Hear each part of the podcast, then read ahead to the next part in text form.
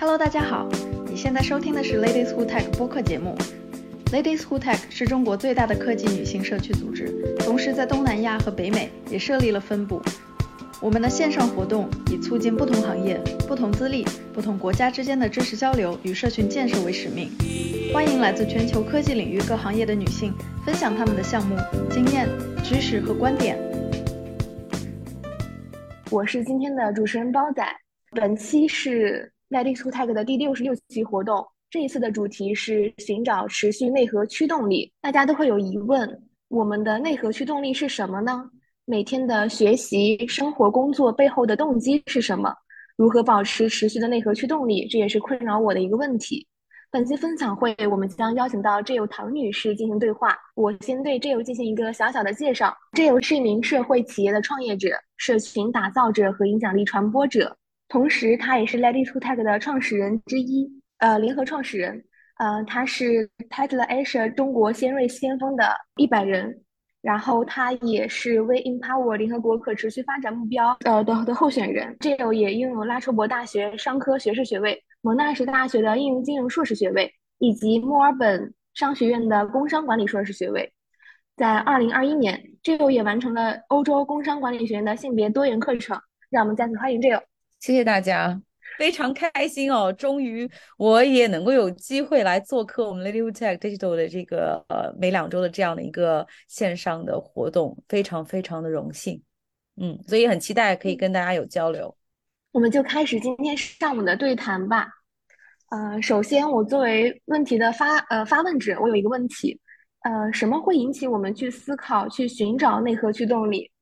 曾经有一位观众在收听了 Lady Tech 的。博客后留言道：“当前的工作困境在于自己的社会使命感与自我价值感不强，也没有特别大的自我提升。这种不舒服的困境是否是一种信号，引导我们去停下来审视自己当前的内核驱动力是什么呢？所以，我想请挚友能否分享一下自己是否有这样的不舒服的时候，是怎样度过的呢？”呃，我自己观察到的百分之九十以上的人，或者百分之九十五以上的人，是因为人生遇到了一个瓶颈或者困境，或者是，嗯，特别大的一个变故，才会去影响自己，呃，去思考。所以呢，基本上百分之九十五以上的人，是因为人生遇到了非常大的问题，然后呢，他可能就开始自我思考。不管你当时处在的是一个迷茫的阶段。还是一个痛苦的阶段，或者说呃空虚的阶段，呃，那我觉得这个就是是百分之九十五的人我所看到的一个常态。其实很多人都不知道自己人生在找什么，需要什么，遇到这样的一种大的变故的时候，才会开始去思考。所以最终还是回到。从我开始这句话，呃，我觉得，我觉得对于我来而言的话呢，我觉得其实我一直都从来没有思考过这个问题，因为呃，没有思考这个问题的原因，是因为我不知道自己要什么。我觉得啊，吃的饱饭，呃，然后呢，每天似乎很积极的生活，对我来讲也没有什么特别大的问题，我就继续着这样的一个一个生活状态。那我的一个转折点是来自于我从呃澳洲回到上海之后，呃，我可能就经历了一个非常大的一个怎么讲叫逆文化差异，呃，那对于那些在国外生活很久的小伙伴，可能回到国内之后会有这样的一段适应期，呃，我其实是花了三年的时间才来适应，那个时候回国的时候，基本上。就是还是延续着国外的那种生活状态，呃，但是当你经历了一年、两年、三年的时候，你就会去开始思考，说我到底怎么样，呃，找到一个自己的这个价值观跟生活方式去去去生活，呃，所以因为我找不到这样的一个适合我的平台，我就开始创业了。那我的创业其实一直是围绕着这个社群来创业的。其实，在 Lady Tech 之前，我也做过一个海归招聘的平台。然后也做过一个生活方式呃的平台，也是围绕着社群，呃，那起做什么其实并没有说是遇到大的变故，是因为呃我自己在创业的这个过程当中，呃，然后和自己对话，然后因为创业者他每天遇到的这个状况，可能比起我们平时上班族遇到的状况会多一点，处理的情况要多一点。那再加上我自己本身呃有一个喜欢自我反思和思考的一个习惯，所以在这样的一个不断的经常性的碰撞的过程当中，我慢慢的呃越来越聚焦，越来越知道自己想要做什么。所以回答包仔的问题，迷茫的时候肯定有，重大的变故其实还好，呃，但是肯定是和百分之九十五的人一样，是经历了迷茫，然后不知道自己下一步要做什么，然后在想说，我到底活在这个世上，我的意义在哪里？难道就是为了结婚生孩子，然后爬到某个公司的高层，然后买很多房子，呃，然后财务自由，就这样吗？呃，就开始这样不断的自我思考、自我对话，然后通过创业的这样的一个路径的过程当中，呃，慢慢的去找到了自己的方向。嗯，明白。也就是说，其实我们可能是现在处于一种不舒服的状态，希望自己处于一个舒服的状态，然后所以去导致我们去做了很多事情。这种事情可能在外人看来并不成功，或者说并不是理所所谓意义上的成功，但确实让我们感到很舒服、很积极。是，呃，那么在我这么就刚才我讲到的这样的一个历程当中，我相信，因为我我自己一直是觉得每一个人他的就是我们经常会邀请很多，呃，我们会觉得特别，呃，有启发性的经历的人来分享他们的故事，但是我们作为听众，第一个前提就是要意识到说，他们的故事我们是没有办法复制粘贴一模一样。照搬的到我们自己的生活场景里面的，可能当我们去聆听一个有启发性故事的时候，可能你要找的是一个底层逻辑，那个逻辑它是没有门槛的，我们每个人都可以应用的，呃，这样的话我觉得是更有效，因为毕竟某某呃一些我们觉得有启发性人的故事的一些。所谓的成功，或者是呃，我们叫做 work 的案例，它其实是有一些他自己的这个人生角色特定的场景和条件的。所以我经过了这么多年的一些自己的个人经历，我就会发掘出来一个方法论。那这个方法论也是我希望可以和大家来分享的，就是看见。遇见成为，呃，其实如果大家有空的话，也可以今天星期天，然后下午喝杯咖啡的时间去看一下这个 Simon Sinek 的这个 Start from Why 这个 TED Talk 十八分钟啊，我相信呃 B 站啊，其他地方你们都可以看，快速的，呃，如果看完之后你觉得不错，你也可以去呃买他的书叫 Start from Why。那我自己就是从这个精华里面，我就。汲取到的一个方法论，首先就是我们一定要看见。所以，比如说 Leo Tech 本身，包括我们各自，呃，可能不管是你去看 TED Talk 呀，或者你跟朋友去，甚至去参加一些线下的，呃，特别火的这种什么，呃，这个这个，呃呃呃，叫什么，呃，stand up comedy 啊，或者各种各样的场景，它只要能够启发你，让你看见某一种价值观。的时候，首先你要看见，所以为什么我也会经常鼓励，就是大家有机会一定要多出去跟这个世界碰撞，因为很多的这呃很多的原因我们做不到看不见，是因为限制于我们的想象力，而想象力有的时候也是来自于我们看的更多，所以首先你是要看见这样的一个可能性，但是看见了可能性之后是不够的，比如说今天我们跟呃这个今天的这个话题，或者之前你们看到我们其他嘉宾的一些话题，你看见了他们的一些让你觉得哎有闪光点的地方。那你就如何又要把它，我们叫预见，预见的意思就是说你要把它转化成你自己可以去应用的一个行动力啊。那这个行动力是什么？是要你自己去呃衡量和定义的。所以你一定要知道和做到，你要同时进行是两条腿。所以预见在这里它的一个角色其实就是做到，最终它就会成为你自己版本的你你。然后我觉得最终的成为它其实是没有一个标准答案的。这个是要你自己定义的，但是你去看见它和遇见它是可以去呃呃执行的。就是首先你要多碰撞，你要多去看见一种可能性，只有看见了可能性，你才会激发你的想象力，然后你的行动要跟上。所以我觉得这个是我到现在为止总结下来，我觉得是非常有用的一种方法论。所以说，当呃我去思考我的内核驱动力是什么时候，我可以去寻去多看，然后去多听。然后多看书，多看播客，然后这样的话，才能够去塑造我之后可能会成为什么样的人。呃，我还有一个问题，就是在两千年末的时候，皮克斯动画它出了一部《心灵奇旅》的动画电影。这个电影大致讲述了一个钢琴师在偶然失足去世的时候，去呃去在这个路途中寻找自己的生活火花。看这个电影，我其实挺有思考，但却。但我确实是又思考不出来什么，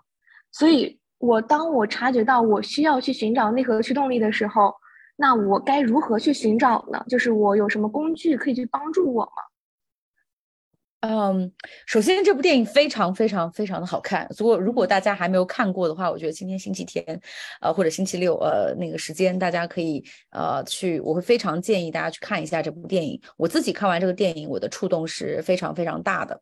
呃，我觉得更多的这个电影给到，因为我觉得同样的一个信息，呃，因为我们每个人他的教育背景、人生经历不一样，同样的信息放到。放出来，每个人对他解读也一定是有不同的视角的。那对于我，呃的解读，就是对于这个电影的解读，就是如何用这个第三人称或者宇宙视角去看待这个钢琴师他自己的这个人生一生的这个经历。那我自己的一个一思索就是叫第三人称，就是怎么样能够跳出啊你自己个人现在身份的一个限定，从这个我们叫宇宙视角也好，上帝视角也好，第三人称也好，去看待你自己的人生。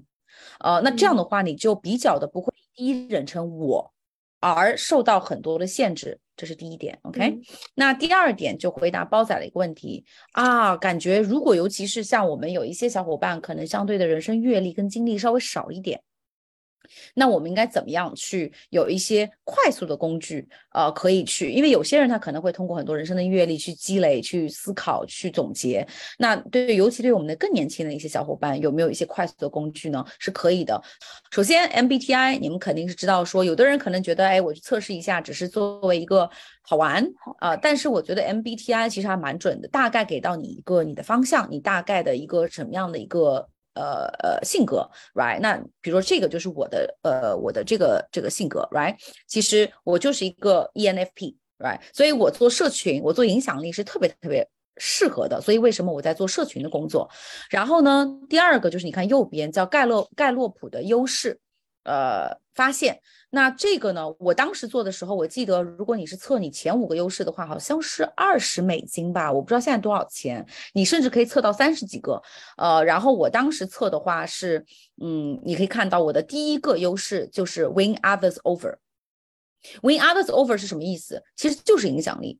我通过我做的事情可以影响到别人他的想法和行为。Right，那当然，我后面还有，你看，我做社群，我就需要极强的沟通能力，啊，第三，我是一个非常呃，就是正能量的人，啊，第四个，你就说 input，呃，你你你不能只是在那边喊口号，然后说一堆梦想，但是你的行为跟不上，啊，那你这样的话，很多人也会觉得质疑你啊，你说的很好听，你给我卖任何的梦想，那你自己做了什么？所以我永远相信尊重。是需要被赢呃被赢得的，所以你一定是要通过你自己的一些行动去赢得别人的尊重。所以我觉得就是说你的沟通、你的这个想法跟你的行动是要合一的。第第五个呢，的确我自己呢是比较是有一个策略型的思维，我的思维是相对的，因为我非常擅长在呃错综复杂的呃东西里面，我可以找到一个本质，所以我做很多事情它是有一定的这个策略性的，因为。我是喜欢聪明的工作的人，啊，我觉得努力是要的，但是也要聪明的工作，因为如果你不聪明的工作，你再努力，你的方向如果不对的话，其实就是在做呃无用功，right？那你可以看到我的这个优势优势的这个测量里面，其实它测量的还是非常的准的，嗯，然后中间呢是另外一个工具，就是日本的一个 ikiga 的一个工具，就是你要找到你中间那个 sweet spot 是什么，就是说首先是要你热爱的。首先，你怎么定义你热爱？就是我不给你钱，你都愿意去做。你吃完饭，就是你会花最多钱、花最多时间的地方。呃，前两天我们还跟一位创业的小伙伴在交流，他说我。如果说这个东西是我花最多钱、最多时间的，我为什么把它 变成我的工作呢？呃，有的人可能会对这样的一个事情会有一个质疑啊，说呃，有的时候我想把兴趣和工作分开。但我个人的话，我就觉得，为什么一定要把工作跟跟跟所谓的个人生活分开？因为现在我们已经不讲工作和生活的平衡了，而是融合，对吧？所以热爱的东西，它肯定就是你即使不给你钱，你都愿意去做的，right？那个就已经是一个驱动力最最。呃，重要的一个原因素了。回答包仔的问题，怎么去驱动？你找到你热爱的东西，你自然就会驱动。甚至有的人说我贴钱都愿意，对吧？这是第一个。第二个，你热爱还不行，你要能有这个我们叫做 why how what。你想要做这件事情，那你一定要付出嘛？那你一定要付出匹配的东西去赢得你热爱的东西。那你一定是有这个工具的，对吧？所以你一定是你通过你做擅长的事情去做你热爱的事情。对吧？所以你一定要去找说你到底擅长做什么。那比如说优势发现是一种方式，旁边的 MBTI 性格是一种方式。我相信很多 HR 的测试和品人才评估有很多的这个工具，你可以去快速的找到自己。还有一种方法，也就是找到你的你所谓的你擅长的东西，就是你的天赋。天赋还有一种擅长呃方法，就是你去问别人，问你的同学，问你的老师，问你的家人，问你的同事。这也是快速的去找到你天赋的地方，OK？那么第三个就是呃，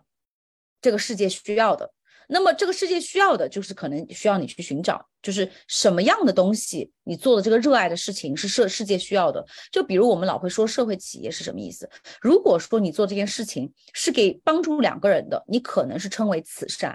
但如果你做这件有社会价值的事情是帮助两千万人的，它其实就是一个生意。对吧？所以这个世界所需要的，那么当这三者融合了之后，你得到经济利益的回报，它就已经不是它不是目的，它是个结果。那因为你毕竟是要生活的，所以呢，你你通过做这三样东西之后，你又得到了一定的经济利益的回报。那这样的话，你的这个热爱，你的擅长的东西，你做的这个，你哪怕定义为工作也好，你生活也好，你就能可持续性发展下去。OK，我先说到这里。嗯好，那想问 Jill，你是如何利用上面的这些方法论或者是工具去做自己的一个呃事情的呢？或自去就是驱动自己的呢？有的人可能他一开始就知道自己要做什么，有的人呢，他可能是被嗯在。各种的跟生活的碰撞当中，慢慢的总结。那有的人可能一辈子都不知道自己要做什么，我觉得都 OK，它都是一种版本，没有说谁好谁不好，对跟错，OK。问题，呃呃，就是我是怎么样做的？那么就是我之前提到过的，因为我觉得我找不到我想要做的事情了。当我回到中国之后，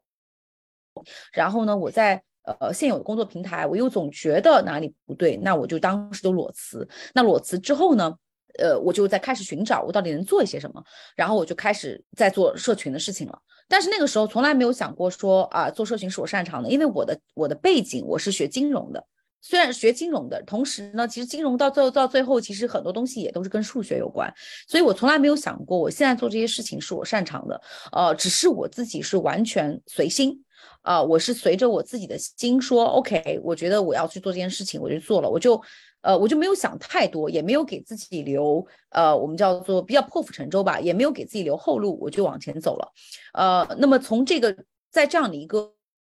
呃创业的过程当中，我其实也遇到了很多的问题，比如说你原本光鲜亮丽的这个呃金融工作，对吧？每天穿着漂漂亮亮的、光鲜的，然后住着五星级酒店，呃，金融报纸，然后就是你知道，就是所谓的华尔街的那种呃东西，一回到创业，你要变成。你不再是术业专攻了，你创业的话，你什么都要做啊！你你不仅仅是做你擅长的专业的事情，你同时还要去做你自己不擅长的事情，甚至都要学自己怎么做海报，怎么剪视频，然后你各种各样的技能你都要去拎起来，呃，所以你会经常会遇到一个呃，就是自我怀疑的阶段，呃，可能前一秒你还非常兴奋，因为想到了一个特别酷的 idea，可能你下一秒就觉得说，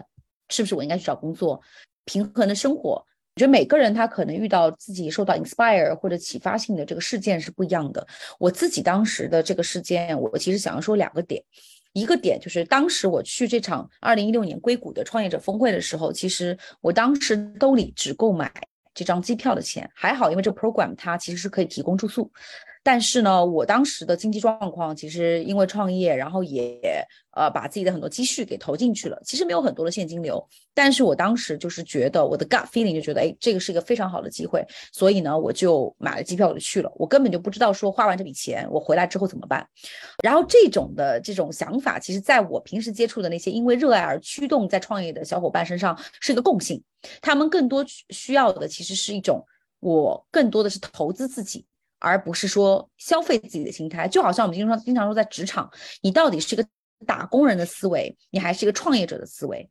对吧？所以这个就其实奠奠定了两种完全不同的行为模式。那所以当时我就买了机票，我就去了。那也因为这样的一次机会，让我遇到了很多改变我人生方向的一些人，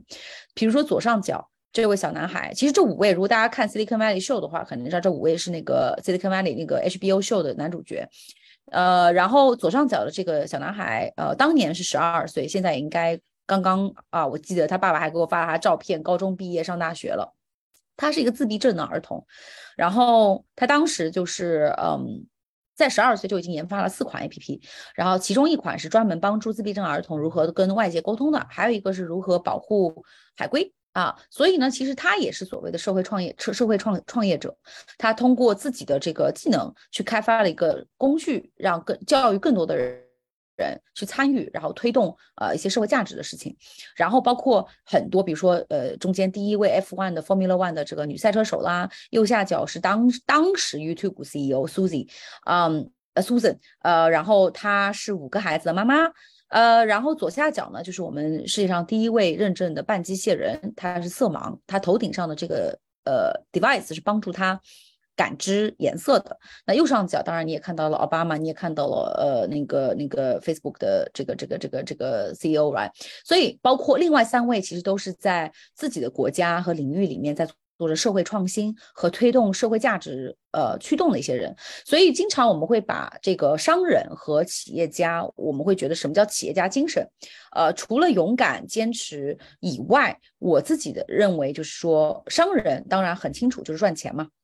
但是社会企业家或者说是企业家，呃，我觉得是真正的通过呃企业家精神、创新思维去创造出一些产品和服务来推动社会发展的。呃，所以呢，这个才是真正的两者的一个区别。那因为通过这样的这个一周的三到五天的时间，开了眼界，才让我想象到了一种可能性。然后也因为知道了说世界很大，有很多的可能性，才会让我更加勇敢的去对于一些以前会认为自己做不到的事情而去尝试。呃，所以也就是回到这个是我特别喜欢的一个名言，就是山本耀司的名言。自己这个东西是看不见的，撞上一些撞上一些别的什么反弹回来才会了解自己。所以跟很强的东西、可怕的东西、水准很高的东西相碰撞，然后才知道自己是是什么才是自我。所以我们叫做跳出舒适圈，永远都不是口号，它根本就不是口号，它是真正的从我自己的个人经历来说，我觉得每一次的呃不舒适，每一次的挑。克服挑战都是一次啊特别大的一个嗯，我觉得打怪升级成长的一个过程，这是非常非常明显的。而最终受益的那个人一定是你自己，嗯，所以为什么回到呃，就是因为通过自己的整个出国回来，然后遇到的一些不舒适的情况，人生迷惘的迷茫的情况，而走上了创业之路之后。呃，我才总结到现在的今天，我说那 Joe 到作为个人，他到底想要做什么？那就是我想去做一个有呃做有影响力的事情。那么我已经说到了，你想做，你一定要付出嘛。那你付出的东西一定是要你擅长的嘛。那就是 community building，我们叫社群打造和 storytelling 和做影响力，对吧？你想要的东西，你一定要随之付出，而付出的东西一定是要你擅长的。哦，嗯，我先讲到。这里吧，嗯，好，好，好，太感谢 Jill 的分享了，他你的故事真的太棒了。然后就是我反思了一下，像是，呃，我们虽然都是身为女性，但是可能还会有一点点小小的年龄的一个差距。对于我们可能零零后或九零后的一些比较小的小朋友来说，我们好像缺少一种就是碰撞的那个胆量，就我们的弹簧可能回弹的力度特别小。我们可能受到家长什么各种的压力，就说就走这条路就可以了，就就是那个弹簧就一直很松或者很小，然后导致我们不敢去尝试，也嗯。也也很难去发现自己到底是擅长什么，所以我感觉就可能大家都就只擅长做一个普通人。嗯，你其实回应你这句话有两个点，其实 Lady Who Tag。包括我自己现在做其他的一些社群的事情，我其实都是在于做一件事情，因为我也是个普通人，但是我一直认为，呃，普通人每个普通人都可以做不普通的事情，而这个不普通的事情并不是社会主流所定义的成功，因为其实成功的那种定义非常单一，我觉得非常的不多元，啊，那你觉得多成功是什么？一定是有钱有名啊，一定是拥有了很多物质层面的东西吗？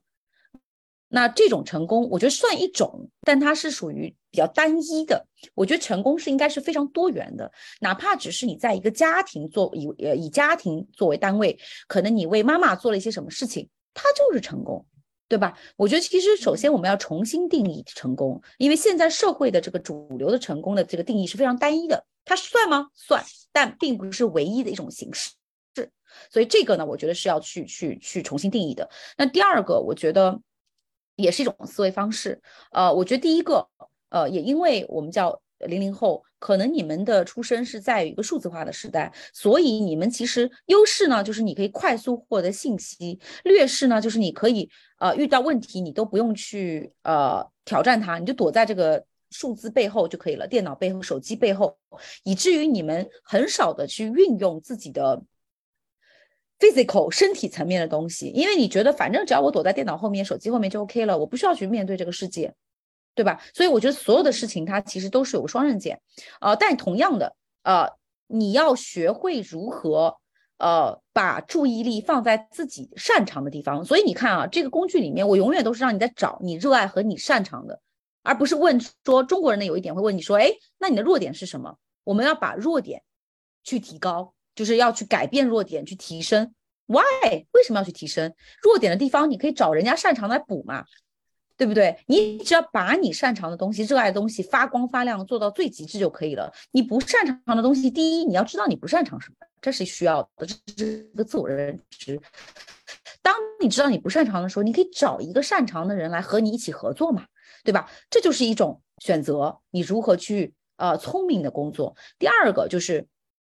你要把注意力放在你擅长的点。那年轻嘛，那年轻就是有它优势的。那你如何发挥年轻这个优势？啊，可能你年轻，但不像说别人可能到了人生的一个阶段，变得有钱了，变得更加的这个有有自由度去选择自己想做的事情了，因为他的底气可能会更好。但他也一样会遇到他的一个弱点的地方，他可能会考虑更多，他可能会让很多的机会因为一犹豫而错失。所以每一个人生角色啊，不管是从年龄啊、性别啊、你的出身、你的国籍，其实它都是有优势和所谓的劣势这一块的。那我们就要选择如何。把自己的注意力放在你的优势这一块，当然你对你的这个劣势你是要有认知的。所以我觉得回到给到呃零零后的建议的话，我觉得第一个，我不我我其实是不是很鼓励我我不觉得努力一定会成功，我觉得那个简直是一个非常骗人的一个一个鸡汤。我觉得第一个就是说，我也不会鼓励说哦，那我自己有这样的一种性格，我愿意破釜沉舟。不顾一切的去创业，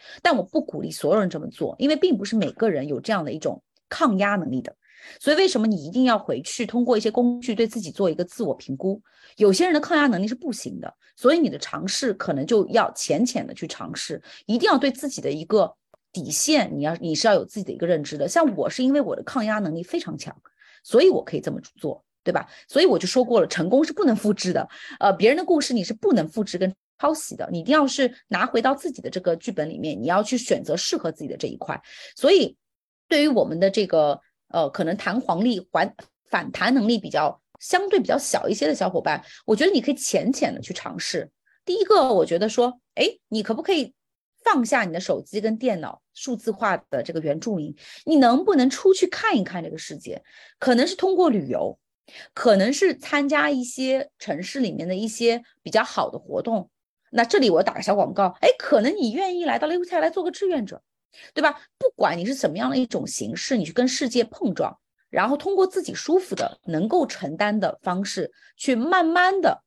发掘，呃，自己的一个可能。因为，但是在这个过程当中，你永远要保持一种警醒，就是去以今天说的那个电影一样，你一个第三人称，一个上帝视角。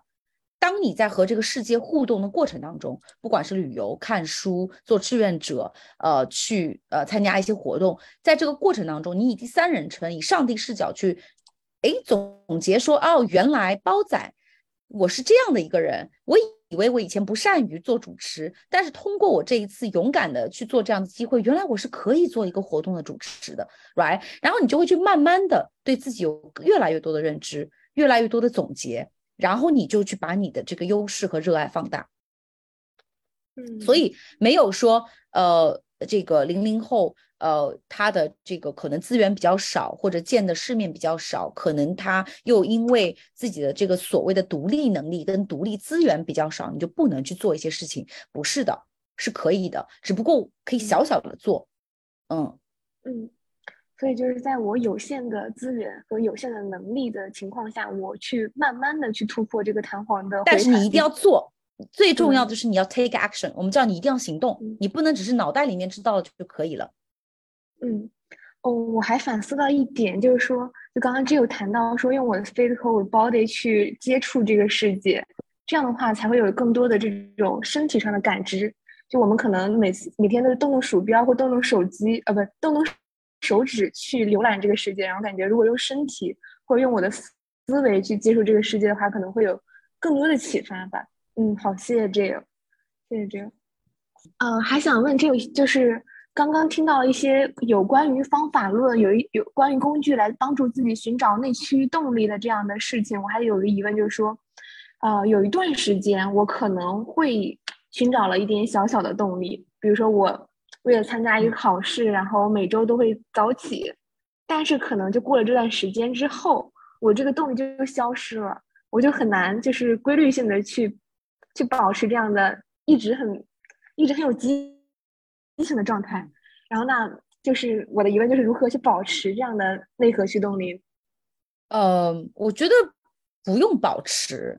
你该躺平的时候就要躺平。人他毕竟是一个。呃嗯呃，从人的人人的角度，你是不可能永远保持打鸡血的状态的，而这样是不健康的。哦，所以我觉得人到了一定的程度，他是需要休息的。所以我觉得就是说，当你有一个某个具体的目标，因为你的热爱，你为之而奋斗的时候，可以拼一下。拼完了，那你就要休息，不管是说放空、消失一段时间，不跟外面世界沟通，我觉得都 OK。但前提啊，都还是来自于对自己的一个。自我认知啊，因为只有这样，你才能够把握好这样的一个节奏。你该冲的时候冲，你该休息的时候休息啊。因为我觉得现在很多的问题也是来自于数字化的一个发展，尤其对于呃，我觉得你们这个数字化原住民这一代，为什么会有这么多的人有情绪病啦，然后有抑郁啦，或者怎么样？因为你都不知道，首先你不知道你自己是谁啊，因为你不知道你自己是谁，你就特别容易被呃主流意识给带跑偏，或者叫集体意识。然后一看到这个抖音。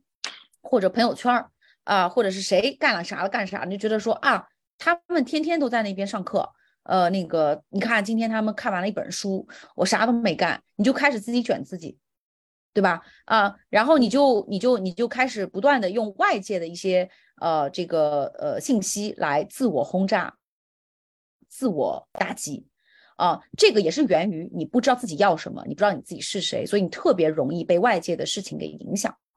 嗯，所以呢，我觉得就是说这一点是要大家就像去健身一样，这样的一个内核稳定的内核跟跟呃内核的这个肌肉啊，我们叫做你需要去慢慢的锻炼的。呃，那么在这样的一个基础上，其实你就比较的不容易，呃，会被带跑偏。因为说实话，有些人说啊，那我就一天不看手机，那你不可能嘛？你生活在这个世界里面，你肯定要用手机跟电脑的。那你如你就算不看手机跟电脑，那也只是暂时的。你要做到如何，你又用手机又用电脑，还不被外在的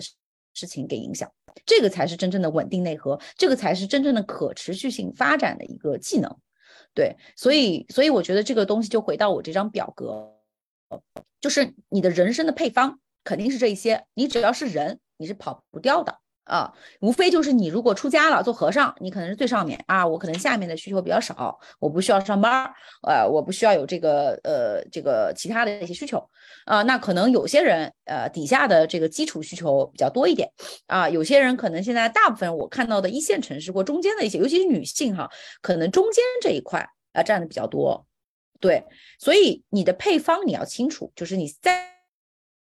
在你现在这个人生阶段，你你所追求这七个层级里面，你的配方是什么？比如说自我实现是占百分之三十，审美百分之二十，啊，你的这个技能可能职场你是占的最多的，求知，比如说学生啊，我的这个是占了百分之五十。所以你，但是你这人生的这个配方，它是一直的随着你人生经验跟经历跟人生阶段，它是不断的在调整的。所以你还是要回到你要知道说。在和世界的碰撞过程当中，你要开发一套你自己的看待这个世和这个世界相处的这个体系和价值观，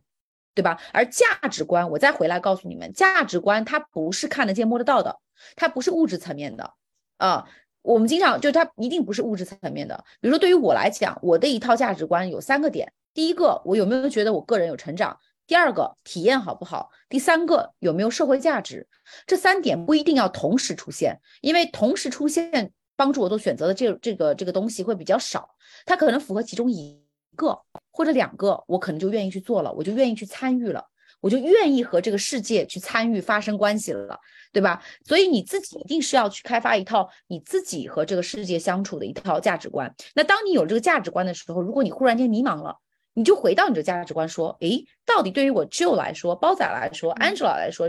俊来说，到底是什么？所以这个一定没有人能够替你做的，因为你的人生剧本是你拿在手里的，所以你必须要出去和这个世界碰撞，然后去发现它。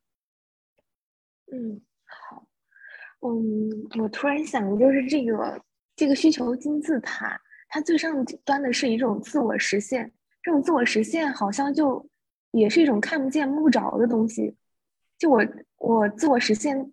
是什么，所以还是一个疑问。但是我可以从下面最基本的生理需求去捋，就是我满足了我能呃解决口渴的这样的一个需求，然后我还比较安全，然后我又感觉到你这个问题，嗯，自我实现其实就是我刚才跟你讲的那个价值观。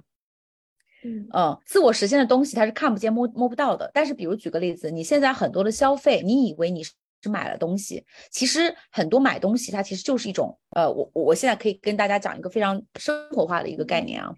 今天你去呃，就是呃，快速的我去吃一个肯德基，和我同样的肯德基的五十块呃四五十块钱，同样的钱。我花在了去买一个，嗯，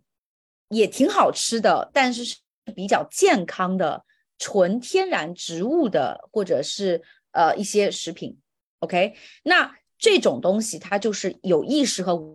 无意识的选择。我不是说，我不是说像我现在就不吃肯德基了，不吃披萨了，我也吃。我觉得需要，人生它永远不是一个非黑即白的一个过程。但是你有意识的去做一些选择的时候。它其实就是你对你自己的这种投资，而不是消费，不是消费者。你不是在消费肯德基，你也不是在消费一个呃，比如说减脂餐，呃，你其实是一种自我投资。我同样的五十块钱，我愿意投资在一种什么样的生活方式上，对吧？所以价值观的东西，包括你去买名牌包包也好啊，你去呃。买一套课程也好啊，你今天花钱去做个旅游，比如刚才我花钱，呃，谨慎的一些钱，我买了机票去美国硅谷参加这样一种活动也好啊，全部都是你对于这个世界，你通过呃金钱这个工具，你所投资得来的，你想要做的一些事情。所以回答包仔的问题，你说。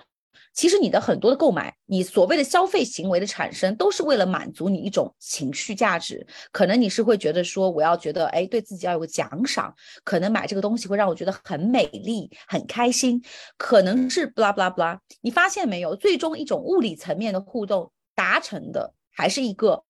非物物质层面的一种结果。所以，自我实现是什么？自我实现最终就是说，当你觉得。用非物质东西去衡量的时候，你非常 care 的，就一样，就自我实现就在于我不给你钱，你都愿意去做的。我就是想要通过帮助别人而得到一种被认可。那自我实现只有一种，就是啊，我可能是被认可了，呃，那这种可能就是一种价值观的实现，对吧？所以其实它比较难理解，但你如果深挖背后到底所有这些生理需求、安全需求、你的社交、你的尊重、你的求知。你再往后多走一步，最终都会达到自我实现。因为你为什么要去呃买东西？你为什么要去工作？你为什么要上学？你你你 everything，你都是最终是为走到走到最后一步的。嗯嗯，那我还想请问 Jill，就是如果当我这段时间里身体出现了一些负能量的事情，就是不舒服的状态了，然后我嗯就是。怎么样去面对这样一个很正常的消极的状态？但它同时确实是影响了我的生活的。呃，首先第一个，就是我觉得你要去看见它，你不要无视它，就相当于你有一个呃，可能你自己定义的你不太喜欢的朋友，啊，然后你就就就就就是很消极的去应对它。我觉得首先第一个，你的你的这个情绪出现了，呃，负能量出现了，我觉得第一步就是你要看见他，啊，但是你不是马上的去跟他产生互动。啊，比如说你现在非常愤怒，你不要马上就去发泄出来，你先看见他，你先不要急急忙忙的去跟这个情绪产生一种互动啊，那互动也就是意味着你会表达出来嘛，对不对？伤心你就哭啦，巴拉巴拉，whatever。你看见他之后，你你就延缓了你和他互动之间这一段的这个反射弧，然后其实就已经它的这个力度已经就降低了一些了，它的伤害伤害力度，然后。后呢？当你看到了这样的一种消极情绪的时候，你有了一个反射弧之后，如果你还是觉得说，嗯，我可能需要去把它发泄出来，那就选择适合自己的方式啊。那有的人睡觉，有的人是运动，有的人是旅游，有的人是看书。我觉得你一定是有一套你自己的这种适合自己的方法，去呃暂时去不应，就是不去跟他 engage 的这样的一。个一个呃呃，立马就可以这个东西，我我作为就我我没有办法来听定义，你要自己去找。然后，当你已经没有那么的那个伤害力再减低的时候，你再重新回来和你的愤怒、和你的伤心、和你的不自信、和你的嫉妒心，呃，和你的各种这种，你再来跟他有个对话。哦，我嫉妒他是因为我我其实想成为他。那你能不能把嫉妒跟焦虑变成一种动力呢？其实，其实你承认你嫉妒嘛？你就是嫉妒你的同学考试比你考得好，老师喜欢他，嫉妒啊！我承认啊，那也就意味着我想成为他，那我怎么样才能成为他？你反而把这个嫉妒心变成了一种动力，right？啊，所以我觉得就是有这样的一个三部曲。首先你看见他，不要还是回到那部电影，第三人称上帝视角。不要太入戏，你先看到他，看到他了之后，再通过一种你自己能够发泄这种情绪的方法，跑步啦、运动啦，呃，whatever，right？然后你暂时的再次的减弱他的伤害力，然后你再回来，再面对他的时候，你去深挖到底是什么样的一个底层原因引起了你这样的一种情绪。我没有说有情绪不需要发泄，只是你需要。呃呃，聪明的去发现，就是当然这个东西它是需要一段时间去积累，就是就跟锻炼一样，肌肉是需要去去去运动出来、积累出来的嘛。嗯，但是我觉得第一个就是你要勇敢的面对自己啊，如果就是不自信、自卑，就是自卑，承认它没有问题，然后再怎么样把它变成一个动力。嗯嗯，我感觉我们去学会去利用这种不消呃这种消极的这种情绪是一个很好的一个事情，因为我们。太经常会被别人影响，或被自己的一些挫折影响了。就如果我们遇到多了，然后都会积极的去转化它，我感觉是一个很好的一个一个也是一个很好的驱动力吧。嗯，那我还想请这个分享一下，就是当我看到我身边的人也出现了这种消极的状态的时候，我该怎么去拉他一把呢？或者说是怎么去呃激发一下他呢？首先，我觉得不要干涉别人的人生。嗯，你我真的，我以前也会，我说啊，你这个怎么怎么样走，呃，就特别的想要去，呃，呃，出发出发点是好的，呃，但我觉得。就是我觉得人是需要被影响，而不是说你特意的要去去做一些什么。我觉得当然从朋友的角度，呃，你看到他非常的这个消极，或者是特别没有驱动力的时候，特别想帮他一把。嗯，其实所谓的帮，有的时候也是来自于自己的认知，因为很有可能他其实不需要你帮，他可能只需要你去作为一个朋友，倾听一下他郁闷的心情，而并不是实际你要做什么。所以我觉得第一步就是说。如果朋友有需要的时候，他开口了，我觉得你可以去啊，呃，作为朋友给到他一定的鼓励。但是我觉得最终自救的那个人一定是他自己啊。我觉得关键还是第一步嘛，就是又回到呃，This is how you light, right？就讲到关键就是说，首先你要知道你自己是谁，你把自己活成一束光，然后你的行为，你的实实际际的行动。呃真实、真实、真真切切的行动，别人都不傻的，因为一所有人都想靠近光，第二个人都不傻的，他看到了你这样的活出自己了，慢慢的你也会把光传给他，然后每个人都开始寻找自己，把自己活成光了，就传给所有人了。所以其实有的时候你并不需要刻意抽出时间来帮助别人，有的时候帮助别人也是一种伪命题，因为你一说帮助就感觉你是站在高位，对吧？所以我觉得其实最终还是回到把自己做好了。然后如果他们外在的人他有需求想要跟你来沟通，我觉得你可以作为朋友去沟通，但你不要特意的去干涉别人的生活。他如果真的需要具体的帮忙，他会开口。第二个，你作为朋友，我觉得作为朋友也好，作为家人也好，你最最关键的一件事情就是做好自己，把自己活好了，活出自己的热爱，活出自己的光了之后，他自然而然会去影响别人的。因为人是很难去被你改变的，只能被影响。嗯嗯，好，谢谢 Jo，谢谢 Jo，你呃，你你的对话确实影响了我，可能在今天早上会影响我，之后也会影响。谢谢 Jo。好，最后感谢大家的到来，然然后也谢谢挚友，挚友已经回去了。然后如果大家有什么疑问，可以就通过加入我们的社群来去向我们提问。然后也希望大家能够去呃或者成为志愿者，如果有感兴趣的话。然后谢谢大家，拜拜，拜拜，感谢大家的收听。